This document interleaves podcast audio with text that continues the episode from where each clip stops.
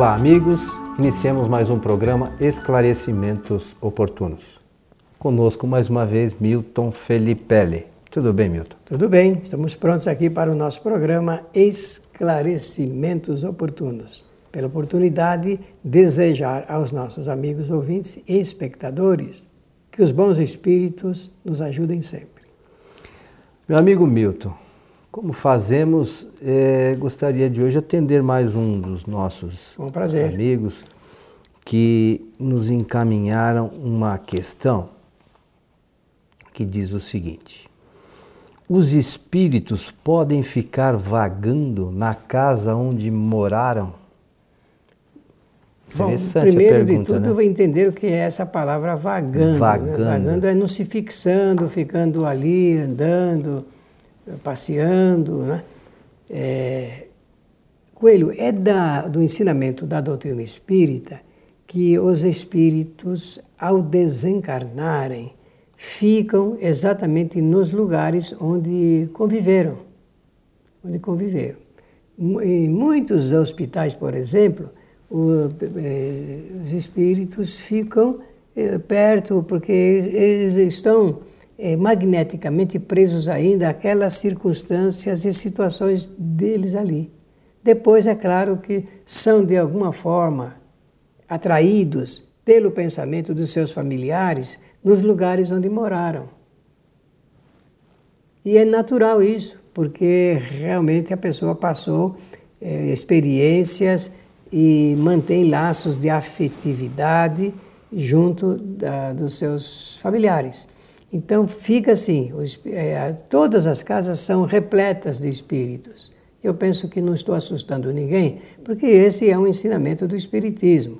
Eh, onde vão ficar os espíritos? Eles ficam em meio aos seres humanos. Quem diz isso é Allan Kardec e fala desde o livro dos Espíritos até uh, os, uh, outras obras de Kardec que tratam dessa matéria, e de que nós convivemos com os Espíritos, eles estão em nosso meio. E por que não dizer, nós também estamos em meio deles? Na verdade, eh, se, nós formos analisar, nós é que estamos no meio deles, porque o verdadeiro o- Estado o estado é o estado, é o de, estado de erraticidade. erraticidade. Então, o- os encarnados que estão no meio do estado de, Exatamente. de, de erraticidade. Agora, o, Milton, uma outra, uma outra maneira que, o- que os espíritos disseram a Kardec, que os espíritos estão se acotovelando, Essa, essa expressão é muito boa da parte né? dele. Que estão se acotovelando conosco. Então, Que quer é- dizer que estão aqui ombro a ombro, É né? uma multidão. É muito maior o número dos invisíveis do que dos visíveis. De forma que, se temos aí um número X de pessoas, espíritos encarnados, temos um número muito maior dos desencarnados. Nós estamos aqui em nosso estúdio, certamente estamos com os nossos técnicos que estão trabalhando, estamos com os espíritos em quantidade participando. E eles estão aqui porque se interessam pelo assunto que nós desenvolvemos aqui na mesa. O... Pensando assim, nós podemos dizer então né, sobre essas questões que os espíritos estão por toda parte. Bem apropriado, isso aí.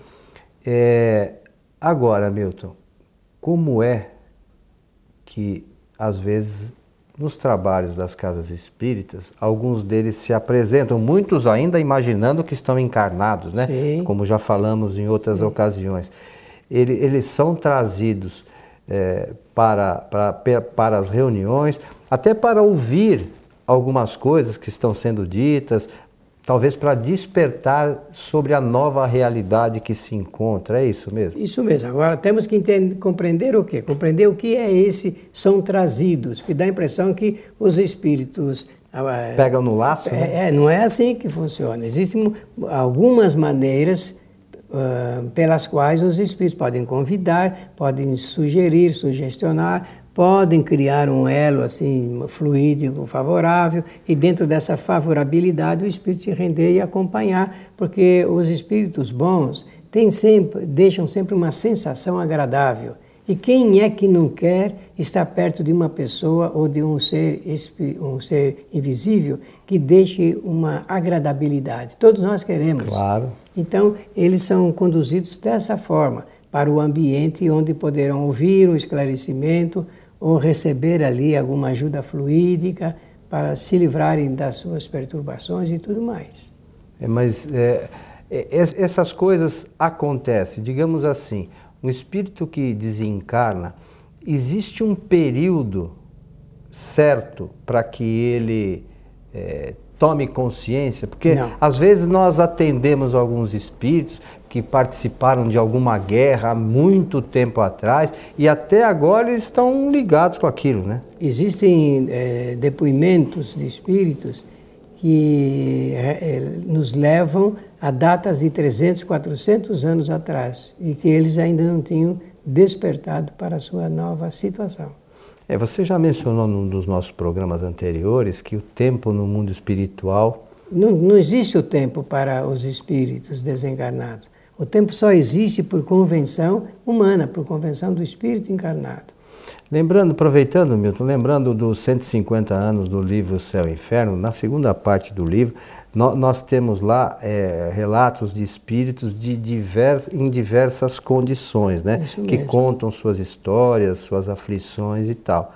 É, é bastante interessante para quem quer entender melhor isso, a leitura desse, desse trabalho, desse livro ah, de Kardec. É altamente né? saudável, principalmente quem dirige centro espírita, médiums, pessoas relacionadas com os trabalhos espíritas, precisam ler, precisam conhecer esses depoimentos para eliminar do pensamento fantasias que andam sendo escritas aí no meio espírita e que, ao invés de esclarecerem, acabam confundindo as pessoas.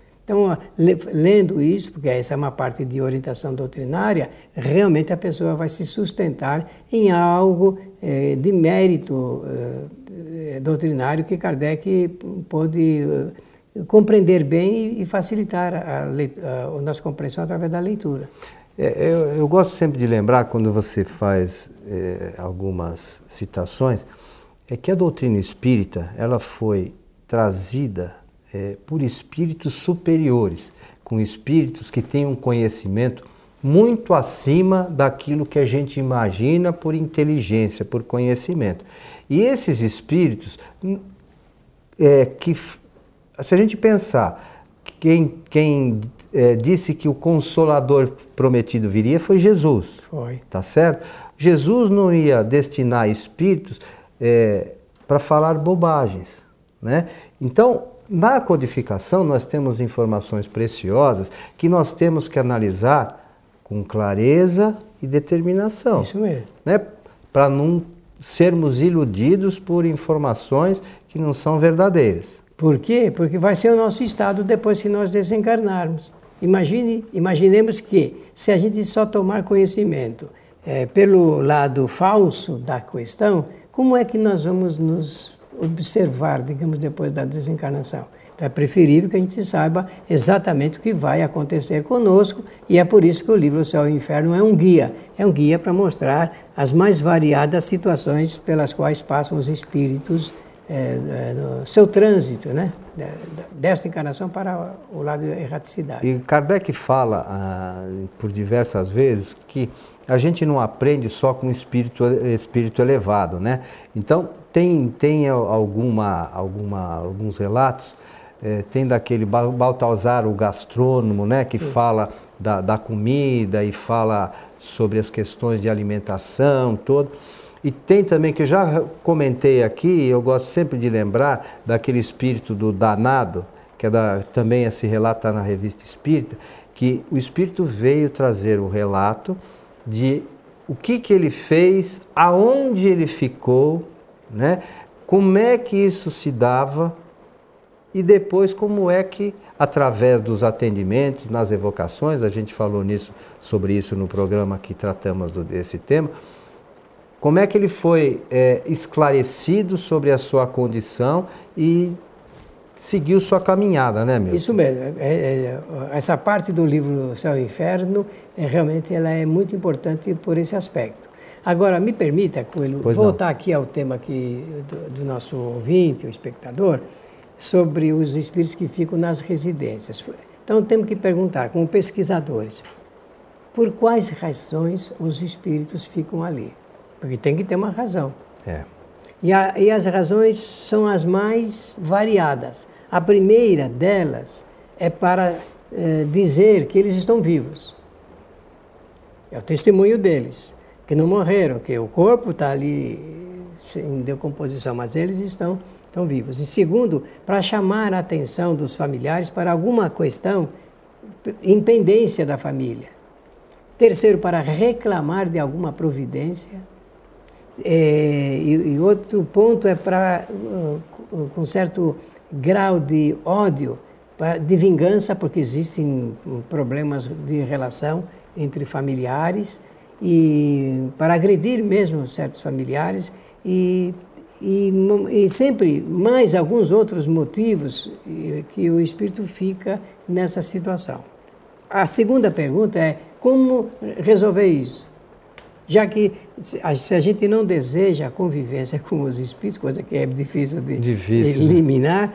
então é preciso ter conhecimento e dialogar com o pensamento com esses espíritos.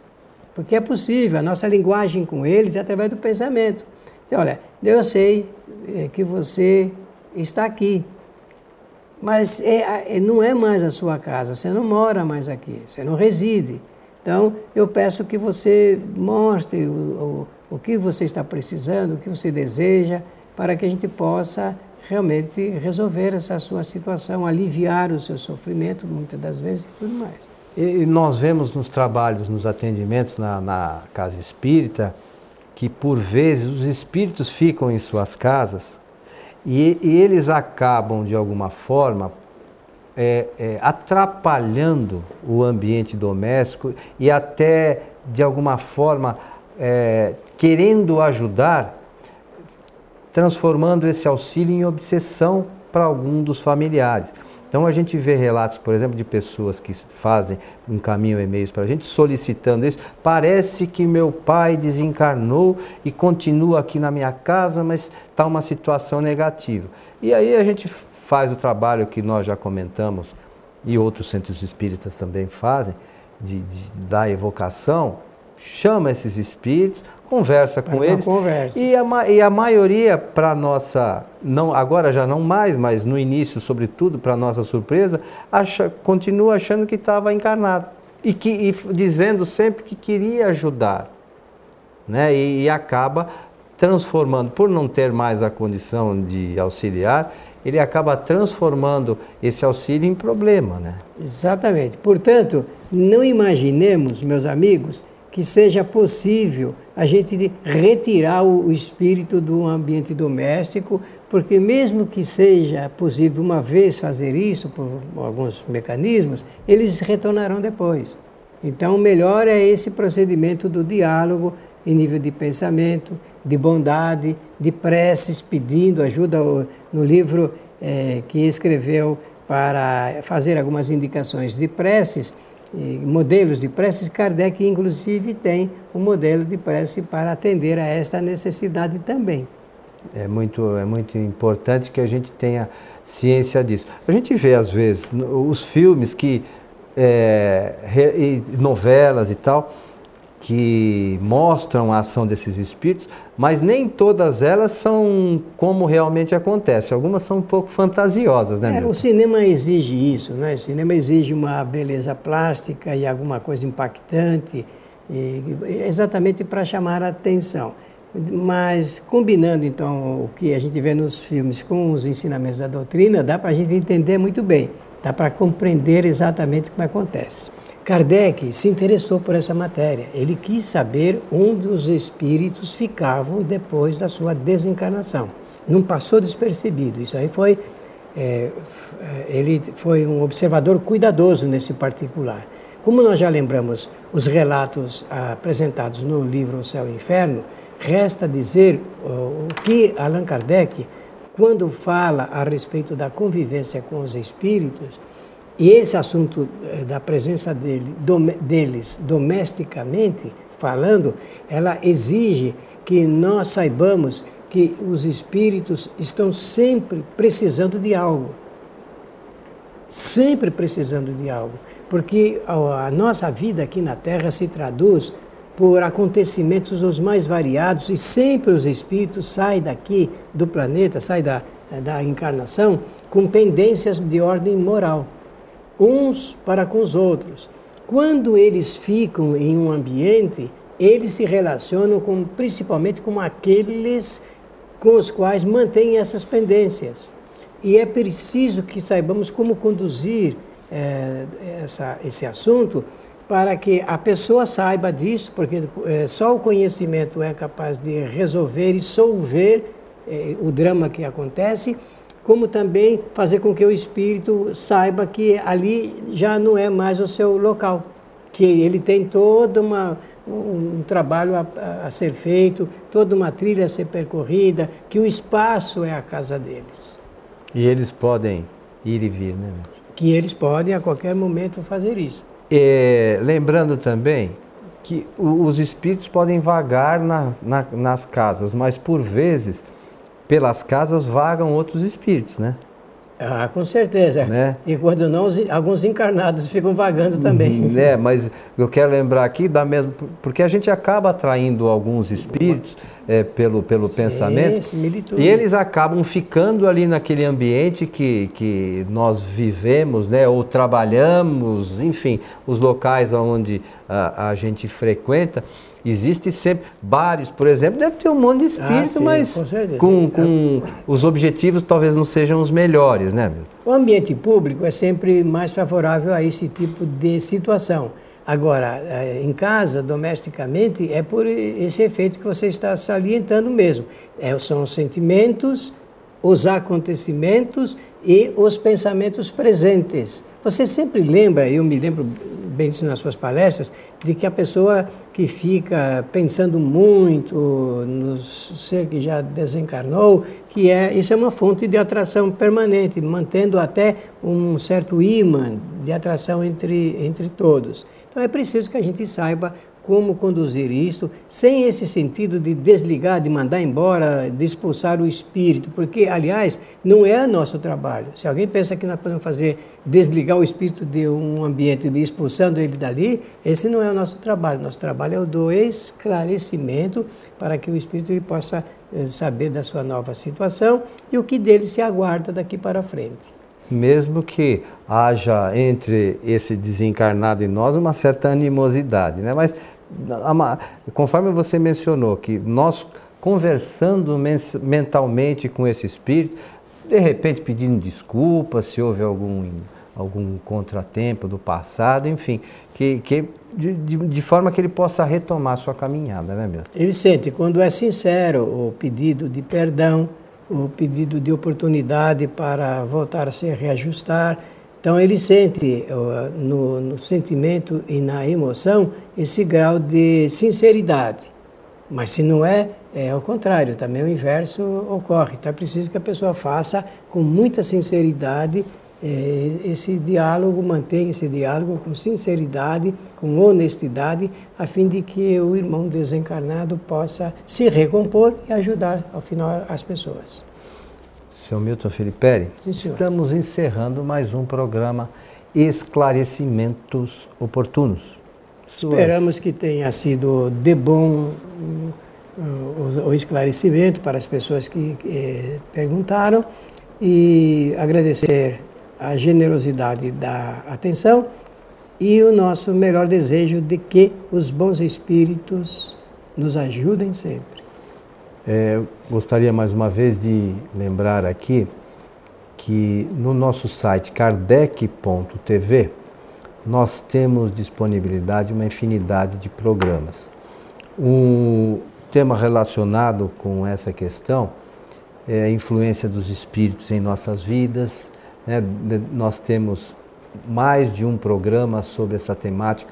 Temos inclusive nas palestras da fraternidade algumas, algumas com este tema, né? Com, com expositores diferentes, para quem quiser estudar realmente essa questão e compreender essa questão, sobretudo, é, é, é, acho que é bastante útil. É de bom vídeo. Né? Então nós temos lá é, diversos programas sobre, sobre essa temática, temos programas também relacionados a isso. sobre questões da obsessão. É só entrar lá na busca, digita obsessão. Né? E, e aí você vai encontrar esses programas que eventualmente pode auxiliar é, alguém do seu relacionamento que esteja necessitando de uma informação a esse respeito. Então fica a sugestão e a vocês que estiveram conosco, esperamos encontrá-los em nosso próximo programa. Até lá.